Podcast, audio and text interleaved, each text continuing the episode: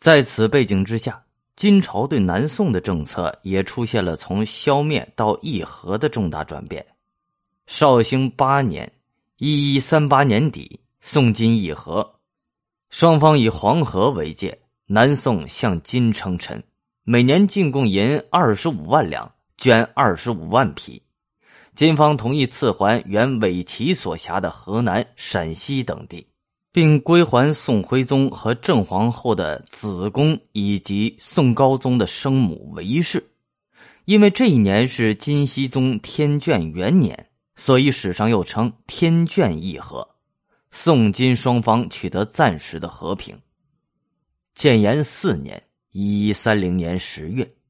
秦桧携妻子王氏从金营逃回了南宋，这件事儿对后来的宋金合战及南宋政局产生了极大的影响。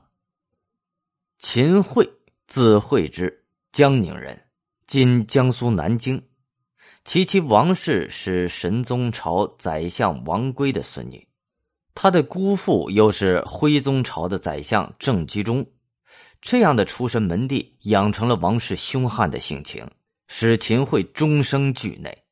但攀着妻子的裙带，秦桧入世之后得以步步高升。秦桧初登政坛时，还不是一副丑恶的嘴脸。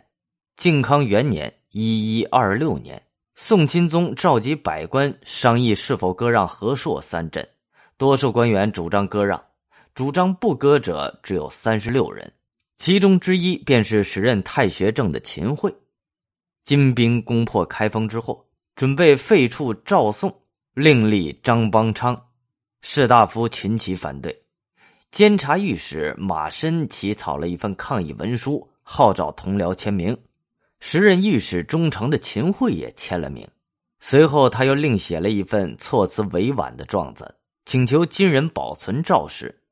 这些举动都成了秦桧后来的政治资本。然而，当他们夫妇沦为金兵俘虏，受到更严峻的考验时，软骨头的原型暴露无遗，很快就辩解投降了。在金朝，秦桧不但未受苦楚，反而得到元帅左监军完颜踏懒的欣赏和任用。当他从金营南归时，已经有人怀疑他是踏懒派回的奸细。后来，他又成为南宋方面最大的投降派，是典型的挟虏以自重的汉奸。从他当权期间的所作所为来看，他与晋朝统治者是有着相当默契的，这是不容否认的事实。而对于这么一位来路可疑的旧臣，宋高宗却是一见如故。